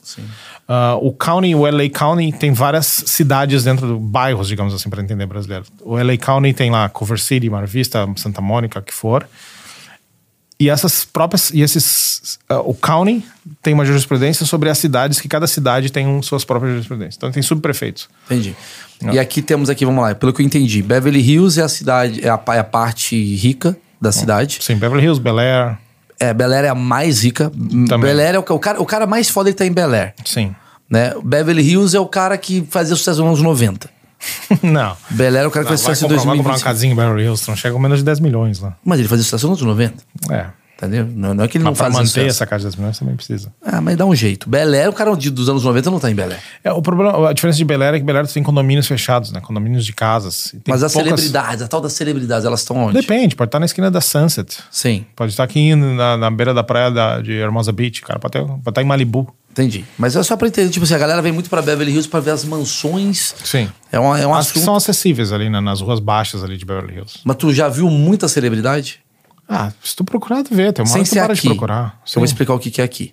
Sem ser aqui, tu já viu muita Sim, celebridade? se tu procurar, tu, tu vê Jennifer Lawrence, Jennifer Aniston, Steven Tyler. Eu já buzinei pro Clint Eastwood.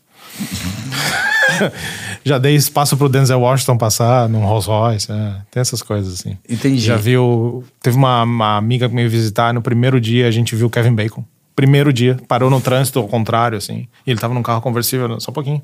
Os sete graus de separação do Kevin Bacon acabaram de acabar pra metade do Brasil aqui. Ah, é, porque É. tem aquela coisa história que Sim. você tá sete pessoas. O Kevin Bacon que falou essa teoria, né? Sim. Mas vem cá, ele. a galera anda aqui normal, é uma coisa meio escondida. Não, normal, Por causa dos é. paparazzi, acabou os paparazzi. Não, é- isso é outra coisa, né? Tem muito brasileiro paparazzi. Tinha muito mais, né? Tinha uma época que se pagava muito mais dinheiro por isso. Tem até o caso de um brasileiro paparazzi que alugou um helicóptero para sobrevoar a casa do Michael Jackson no dia que ele morreu e conseguiu tirar foto das crianças no- na piscina, se divertindo. Caralho. É, Os caras faziam. Naquele primeiro período que eu morei aqui de 2007, 2010, eu, como trabalhava com câmera e tudo mais, tive vários. Não convites, mas tipo, vamos lá, vamos com gente, com a gente e tal. Os caras eram barra pesadíssima, cara, de, de, de correr no trânsito, de comprar carro esportivo para conseguir ter um tirão muito mais forte, para pra, pra tentar de tudo. Tem até uma. Teve até um conhecido meu que tirou uma foto do David Beckham fazendo assim para ele. Só que a cordinha da câmera ficou na frente do dedo do David Beckham, não serviu Puta para nada a foto. Que cagada, cara. Um brasileiro também, que eu não sei quem, não sei o nome, é aquele cara que tirou a foto da Britney Spears careca dando guarda-chuva. É um brasileiro? É brasileiro, pro- processou a Britney Spears, ganhou, fez uma Tá aqui grana. ainda. Provavelmente. Podia ir atrás dele. Pode ser. E beleza, celebridade, a coisa toda tal. Como é que funciona coisas assim, tipo, que você falou que cada, cada condado tem uma jurisprudência. Sim. E aqui tem a coisa da Eu maconha. mal consegui falar jurisprudência. Mas você falou bem. Continua, falei de novo. Tem a coisa da maconha. Parece que a maconha é quase como uma. Mas daí não é comigo, né? Daí é com aquele lá. Não, mas tudo bem. A ideia não é fazer acusações. Mas assim, mas como é que funciona a coisa da, da, da maconha aqui? Tem uma legalização? Não, a qualquer um maconha, a maconha foi, legalizada. ah, pelo que eu entendo, tu, ela já era meio legalizada pra se tu tivesse uma carteirinha, se tu tivesse um teste. Era um teste meio bobagem, que tu ia na beira da praia da Vênice, os caras te ofereciam, tu fazia uma consulta com um médico, ele olhava tua cara e dizia que tu tinha glaucoma, e com aquilo ali tu poderia usar como maconha medicinal. Só que ainda era muito difícil de comprar maconha. Há algum tempo atrás os caras legalizaram, qualquer um pode comprar, e daí veio um monte de loja, né? Tem uma loja chamada Madman, que é Medicine Man, que é uma franchising tem em cada esquina aqui, os caras estão muito É, ricos. preciso dar a minha opinião. Só que daí começa também o, o tráfico, acho que não terminou, assim. Ainda tem gente que consegue Ah, é? mais barato, ainda tem gente. Porque ficou mais caro, né? Legalizaram, pagam imposto. Apesar da facilidade, tu, tu ainda tem o carinha aquele que consegue de fora. E tu tem o Rumboldt County aqui, que é um dos maiores plantadores de maconha. Tem até uma série no- na Netflix que fala sobre esse, esse county no norte de São Francisco, que é onde os caras plantam a maior parte de maconha, que tem muita coisa de trabalho escravo, de tráfico humano. Continua o problema. Continua o problema. Diminuiu. Pagam, pagam imposto agora. Entendi. Diminuiu, mas continua. É, vou dar minha opinião, cara. O que eu vi aqui, cara, é o seguinte: antigamente, sei lá, eu vim aqui pra Los Angeles quando eu gravava com o CQC, que eu gravei muita matéria com o CQC aqui, fazia bate e o caralho. É um bate e volta triste pra caralho, que é 30 horas do, do Brasil. É, E aí eu fazia as paradas e tal, e sempre tem um câmera, o produtor que gosta da maconha. E era uma coisa meio, ele andava, os caras ficavam, maconha, maconha, ele pegava ali, comprava, mas nunca teve problema com a coisa do tipo, cara, é ilegal. Aqui agora, pela visão que eu tô tendo, acho que até pós-pandemia, me dá uma visão e uma pequena impressão que a maconha ela se tornou um- quase que uma constante Sim, cultura. Mas sempre, sempre foi, sempre foi. Não, mas aqui tá uma coisa. Eu, eu- sei que, que sempre foi. Mas aqui é quase como assim: a cada esquina, não é isso, mas a cada, vamos lá, bairro, há pelo menos umas 10 Dispensaries. é, dispensaries, que é um lugar que você. Eu tive uma ideia genial, ninguém prestou atenção comigo. Fazer um drive-thru de maconha. É tipo isso. Chamava Pot to Go. Potogo. Pot to go. Potogo. Tipo um chipotle. Chipotle, é. É. Potogo. Chipotle é ninguém, um- ninguém prestou atenção em mim, ninguém quis fazer É, isso. calma, talvez essa ideia surja. surja. Mas é uma parada que assim, você entra aqui nos lugares, sei lá, cada bairro aqui tem tipo um lugarzinho, uma dispensary que você vai e, e é muito interessante. E se tratam muito bem, né? Eu nunca fui, eu não Cara, é fumo, uma- é mas... uma Apple. Mas te, é, te, É dão, uma te dão um Apple. baseadinho no início, dá uma testada. Irmão, eu fui é. lá, né? E é uma parada assim. Maconheiro. Não, fui pra entender. Fui pra entender e fiquei fumando pra É causa entender. de maconheiros. Eu fui pra lá e pra entender. Eu comprei 6 toneladas pra entender. É por causa de maconheirinhos como você. Você, seu babaca. eu fui lá, trouxe minha, meu filho começou a usar pra entender. Cara, você fala umas merda. Não, mas eu fui Minha pra mãe tá lá deitada. Minha mãe, né? Minha mãe assassinou um mexicano pra entender como que funciona esse mercado. Não, e, e é basicamente uma loja da Apple. Vou falar qual foi a visão que eu tive. É uma loja da Apple, de- no sentido de tecnológica, de limpa. Porque maconha, tu vai na cabeça e vai ter um cara com jornal na favela. As não, mulheres mulher de sutiã. Não, é. Isso é cocaína. Isso é cocaína. é, botando peso, né? Tem uns caras atrás, assim, cortando sabão, sei lá que merda. tiro. Dando tiro pra caralho. Entra o, entra o, o, o cara do, do Cidade de Deus. Um dadinho. Não, mas é uma parada assim, é uma loja da Apple, literalmente assim, onde você, ah, assim que você entra, você tem vários. Igual na Apple tem ah, a mesa com celulares, né? Tem uns Ou- potes. É, tem vários tipos de maconha. Te tal, oferecem você já vê enrolado, já te enrolado tal. E tem uma coisa que é da caneta aqui, que é uma caneta que você. Quem não gosta de fumar cigarro, não gosta da, né, do, do- do- da Assim, com, fumaça. com óleo? Com óleo? É, um óleo que você coloca, né? Você tem uma, uma essência que você coloca. E você tem uma coisa que é muito louco.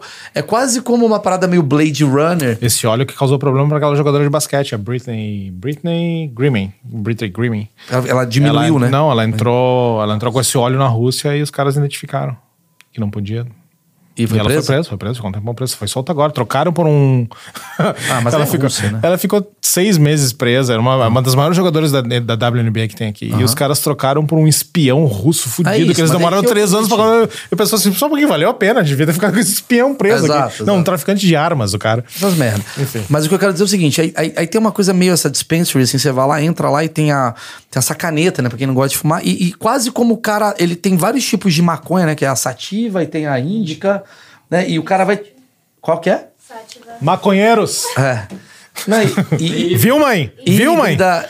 E aí ele vai explicando que você quer o quê? Você quer acordar? Então tem um pouquinho dessa aqui, põe um pouquinho dessa. O cara prepara um negocinho aqui, pega aqui o óleo. É uma coisa meio ah, ah, tecnológica a ponto de falar pra você. Quem pegar esse mercado no Brasil, que já deve ter muita gente preparada. não é legal no Brasil, né? Não, mas o dia ainda, tá ilegal. É, já tem gente se preparando. A, Não, Ma- a a gente- os caras já estavam muito preparados Posso saiu. dar minha, a, minha, a minha visão do mundo? Minha visão do mundo é o seguinte, meu querido liberado. Não, não. Minha visão do mundo é o seguinte. Vamos lá. Nesse momento, tem um país que está em 2000... Tem um lugar que está em 2023, que é esse ano que a gente está vivendo agora. Tá. Esse lugar chama-se Los Angeles, Califórnia. A gente está em 2023, espaço-tempo onde a gente está. São Paulo está em 2021, tá? Dois anos atrasado das coisas que tem aqui. Porto Alegre 2019. Porto Alegre 2019. Rio de Janeiro estaria em 2017, talvez, Tá. às vezes. Você vai pra, sei lá, Franca, sei lá, botei aqui, tá em 2014. Sim. Tem lugar que tá em 2005, tem lugar que tá em 98, tem Sim. lugar que tá em 70. Sim. Então, quando você tá numa cidade que o espaço-tempo da cidade tá mais ágil e mais à frente do que a sua cabeça, você fala, "Pff, não, não aguento. Vou morar em Atibaia Sim, e lá eu vou pra mas, mas isso acontece aqui. Entendeu? Lá eu vou pra 2012 e lá eu domino 2012 porque eu tô cabeça de 2020. Não, mas tem gente com casa de campo também que vai passar os fins de semana pra dar uma desligada. Não, eu entendo, lá. eu entendo, É. eu entendo. Mas aqui é, aqui é pressão. É, Essa é uma pressão por todos pressão. os lados. Um dia de fúria. É, e, e mais do que Um dia de exatamente. fúria daqui. É, imagino. E mais do que isso, aqui é um lugar que, se tá acontecendo alguma coisa aqui, você pode ter certeza, por aqui tá em 2023, que vai acontecer daqui a dois anos Sim. ou um ano e meio Sim. no Brasil. Então, se aqui Tendência. agora. Tendência. Se aqui agora tem uma população inteiramente baseada na maconha. Baseada. É. Vai chegar no Brasil isso com certeza desse jeito. Sim, e já tem gente se preparando, já tem gente com marca, já tem gente com história, Tem tem gente gente loja- plantando e fala, vou ter que jogar fora. Então, Loja alugada. já, tem- já tá lá. né? Esse, Então, é, quando, quando eles abriram pra cá, era muito difícil tu ter a permissão. Era um processo muito longo, difícil, não deram pra todo igual mundo. no Brasil. Só que mesmo assim, quando saiu, tinha cara com um negócio pronto. Já tá pronto. A Mad Men é uma Apple Store. Mike Tyson. É. Mike Tyson. Mike Tyson foi depois. Tudo Mas, bem, mas o Mike Tyson ficou bilionário de mas novo. eu acho que o Mike Tyson investe em plantação, não em loja. que loja. seja, mas ele começou a plantar algo Eu, antes. fil- eu filmei numa, filmei numa uma, uma vez e, e, é, era bem no início, assim, era meio estranho, tinha segurança na porta. Só que assim, baseado pra todo mundo, entra aí, tinha uns negócios uns potinhos bonitos, tu escolhe, tinha um cara te vendendo, não, isso aqui vai te deixar assim, isso aqui vai te deixar assado. É, isso mesmo. Não, mas espero que não deixe assado. É, é. Deixa o cara fume Fica com as bolas assadas. E aí, o que que acontece? Ah, por aqui tá com a maconha mais liberada, e essa parada eu sei que é uma coisa que tipo, te deixa mais sensível e mais criativo. Aqui, então, mais do que nunca, se tornou um lugar. Puta volta tu deu, hein? Por quê? Não, uma puta volta pra falar que os caras são mais criativos que fumam maconha porque aqui tá liberado. Foi isso que tu queria falar? Não. Se aqui é um lugar que tem muita excelência. Não, é isso que tu queria falar. Calma. Se aqui é um lugar que tem muita excelência e aqui você tem uma droga que estimula essa sua excelência, aqui se torna um lugar. Mas tu cara, acredita que estimula a tua excelência? Eu acho, cara. Não só a maconha, mas a. Fica concordando a maconheirinha. Não, não só a Calma. maconha, não só a maconha, não é. não tô fazendo nenhuma apologia, tô falando assim. As pessoas aqui, por si só, elas olham ao lado e falam: caralho, porra, eu tava junto com esse cara cinco anos atrás numa faculdade, esse filho da puta agora tá fazendo show de comédia num lugar melhor do que eu porque ele se dedicou, ele estudou e eu tenho que fazer isso. Isso aqui já te puxa. Sim. Quando você tá num lugar que todo mundo é bom, cara, eu fui numa festa na Gold Diggers, que o Carlinhos me levou, um guitarrista. Cara, não tem competição, porque todo mundo é bom. Sim. A competição tá onde tá o medíocre, porque o medíocre ele sabe que ele não confia nele, ele bate, ele quer. Agora, onde todo mundo é bom, irmão, você fala, caralho, esse cara é foda, esse cara é foda, então você junta-se. Bom, bom, bom, bom, bom, bom, bom, né? Aqui já tem isso, então você já se alimenta de coisa boa. Aqui, você usa uma, uma substância. Tu tá falando alguma merda, alguém escreve aí. Você pega uma substância que ela te estimula ainda mais do que esse tipo de coisa. Isso aqui já tem um estímulo, e aqui tem outro estímulo de sensibilidade e tal. E talvez por isso que esse movimento woke, que é o que tá bombando no- nos Estados Unidos, e, consequentemente, o Brasil copiou, que é o cancelamento, né, em geral, ah, só surge aqui. Pra caralho. Porque é um bando de gente, cara, muito mais sensível. É meu achismo, tá? Um monte de gente muito mais sensível, um monte de gente que tá com a cabeça mais pra lá e pra cá e tal, e vem não sei o quê, bate papo, encontra outra pessoa com a mesma leitura. Só que essas pessoas, elas dominam O mercado. o mercado cultural. Então o filme é o cara que tá fumando essa porra desse negócio do óleo o dia inteiro, cai no Brasil e o nego fala: peraí, mas o que, que tá acontecendo? Que do nada as pessoas estão abrindo a cabeça por uma coisa que. Nem Tá. sei o que tá acontecendo aqui. Algumas coisas, tá? Tá, quero- Não é que todo mundo fuma maconha nessa cidade, né? Vamos segurar. Ah, vai se fuder, vai muita gente, é, velho. tá. Pelo amor de Deus. 90%. Porra, é um Não, absurdo. e- e- todo mundo. E ainda, absurdo no sentido de Ah, ruim. E ainda, ainda é uma droga, queira chamar assim ou não, que te altera de alguma forma, né? Que nem o álcool, que nem outras Não é coisas. que nem. É outro lugar, cara. Tá bom, não é que tá nem, bom, cara. Vocês maconheiros, não sei de nada. Não, não é, não é, não é isso. Não, não é. O que eu quero dizer é o seguinte: o álcool, ele altera, eu sou um puta bêbado, não é isso. Mas a maconha, ela te leva pra um lugar que é quase que um lugar de introspecção, muitas vezes, e de reflexão. E de. A, a bebida não te leva pra esse lugar. A bebida, ela não te leva pra esse lugar de. Então a tua teoria é que Hollywood, toda a indústria de entretenimento da cidade está completamente ligada ao fato de que desproibiram a maconha. Eu acho que contribui, Contribui. pra caralho pra você ter, ah, digamos, novas formas de se pensar o mundo. Hum. Tô falando que tá melhor ou pior. Tá bom. Só falei que Então tu acha que no Brasil, se hoje liberassem, fosse, seria muito bom? não. Sabe por que que eu não acho que seria bom? Não. Quer dizer, eu, eu sou a favor da Eu sou a favor da liberação, tá? Também sou. Mas olha só.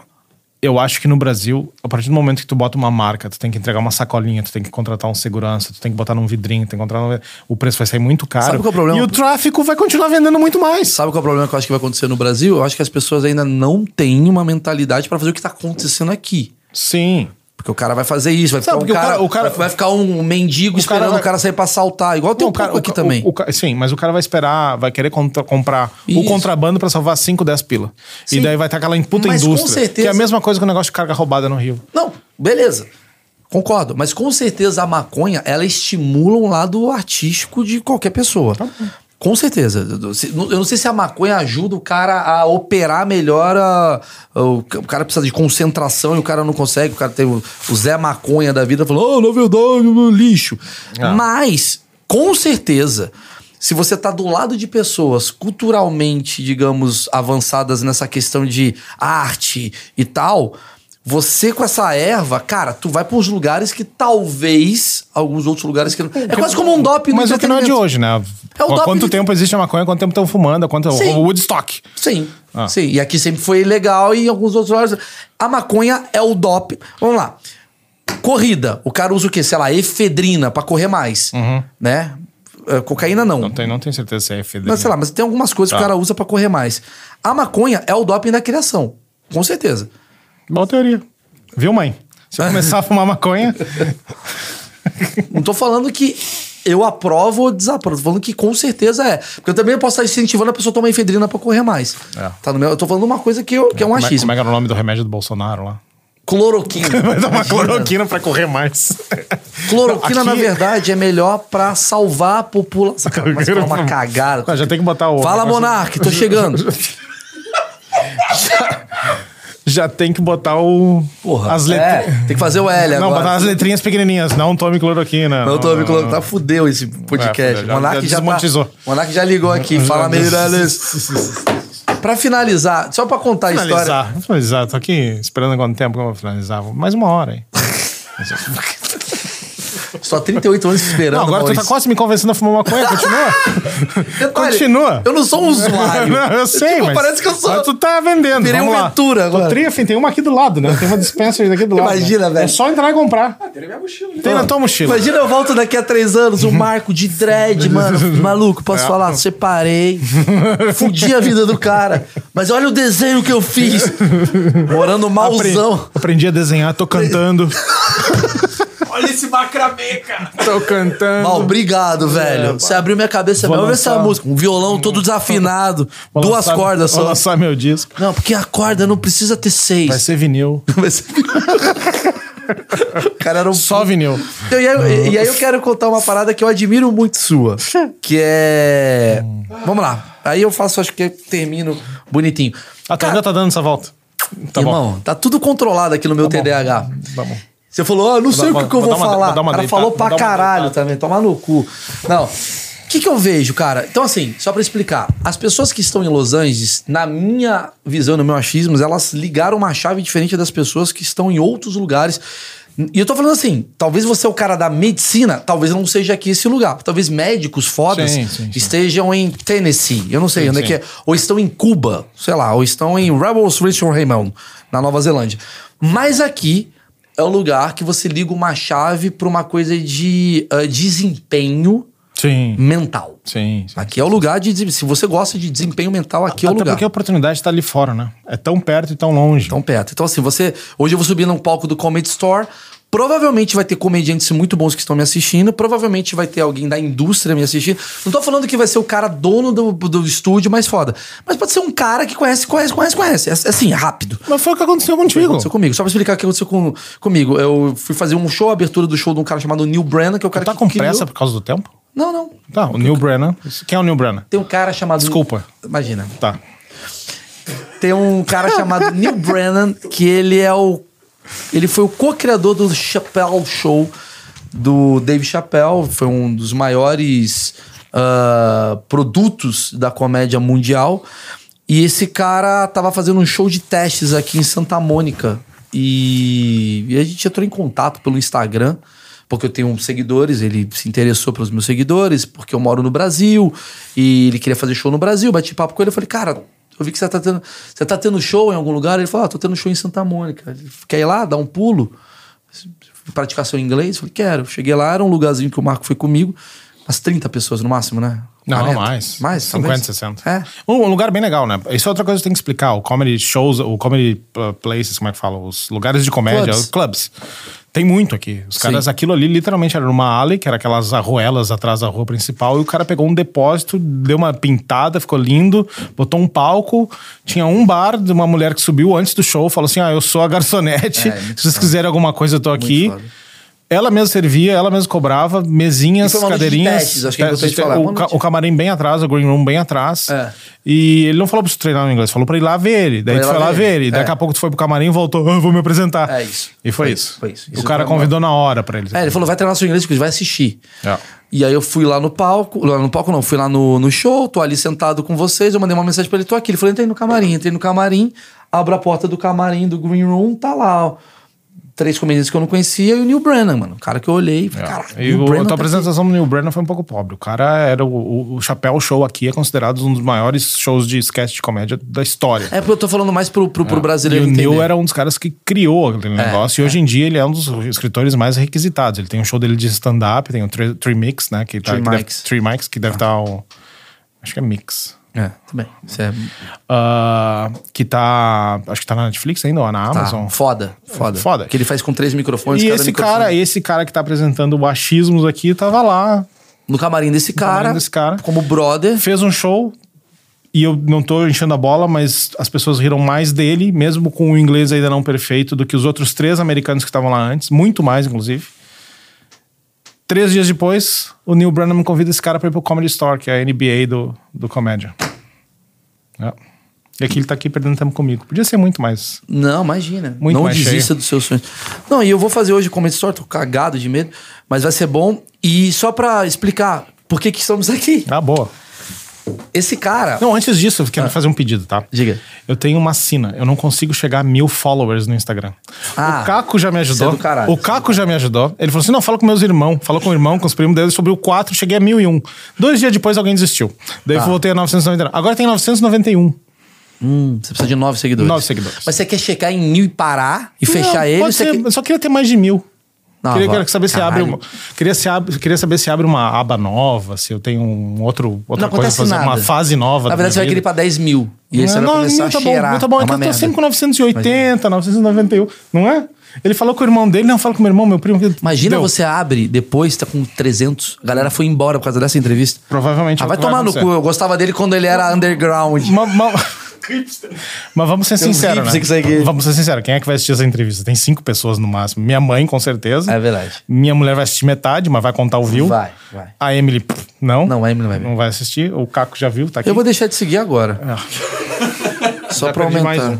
Só pra aumentar. Marco Myself. Tá aí, ó. Instagram dele. Mas pra explicar, estamos dentro de uma loja de autorama, Oh, meu Deus. Que é uma das maiores lojas de autorama A do maior loja de autorama do mundo. maior loja de autorama do mundo. 75 mil carrinhos de autorama aqui nessa loja. Como é que esse cara que era o, o diretor da porra do filme, da publicidade, vem parar aqui? Eu vou resumir, que é o seguinte. Esse filho da puta é um gênio. Gênio. Você não tem noção. Esse cara, simplesmente, ele... Você era fã de Autorama no, no Rio Grande do Sul, né? É, no- meu pai teve uma loja parecida com essa, com uma pista, e eu trabalhei pra ele dos 13 aos 17 anos. E você tava aqui em Los Angeles, você vinha pra cá brincar. Não, na segunda vez que eu vim, eu tinha um monte de projeto parado, o Covid meio que começou, e eu comecei a ir nos clubes pra saber o que, que as pessoas tinham andando, pra praticar meu inglês. Sim. E aí você começou a andar de Autorama com os Não, velhos. os caras com os caras. Daí minha mãe mandava minhas ferramentas que tava no Brasil, ela mandou uma caixa de ferramenta. E aí o que aconteceu? Daí eu ganhei uma corrida, que era bem importante, que é a, a Checkpoint Cup, que é uma corrida que acontece nos anos 60. E é como se fosse a Indianapolis 500 do Autorama aqui para eles. Vem gente de todo o país, tinha 64 ah, corredores esse, esse- nesse- nessa, nessa vez que eu participei. E foi a primeira vez que eu participei, eu fiz a pole e ganhei a corrida.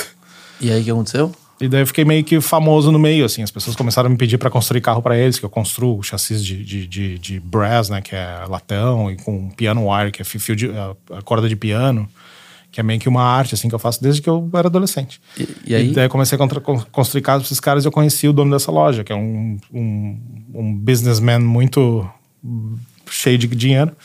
Seria Ah. um bilionário? É, pode ser. Não Aham. podemos falar dessa forma. Tipo, é... Só pra explicar. É... Bilionário quanto, assim? Que... Ah, não posso ficar falando disso. É? É. O Leonardo, digamos que ele comprou dois carros esse mês que foram.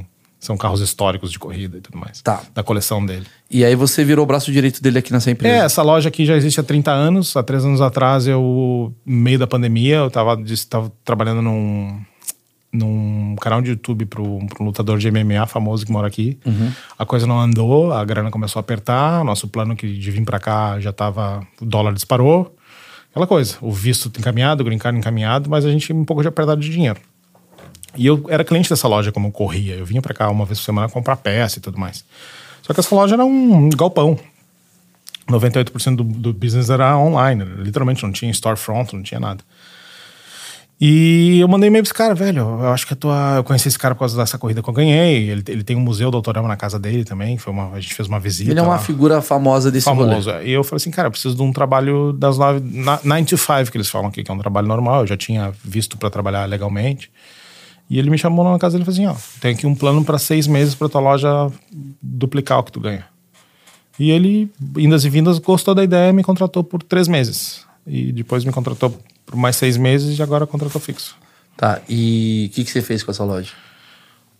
Ahn, meu trabalho aqui, na real, é encontrar os fabricantes, porque hoje em dia o Autorama é um, é um, é um, é um esporte, hobby que é muito popular. É tão popular hoje em dia, eu acredito, quanto era nos anos 60, 70.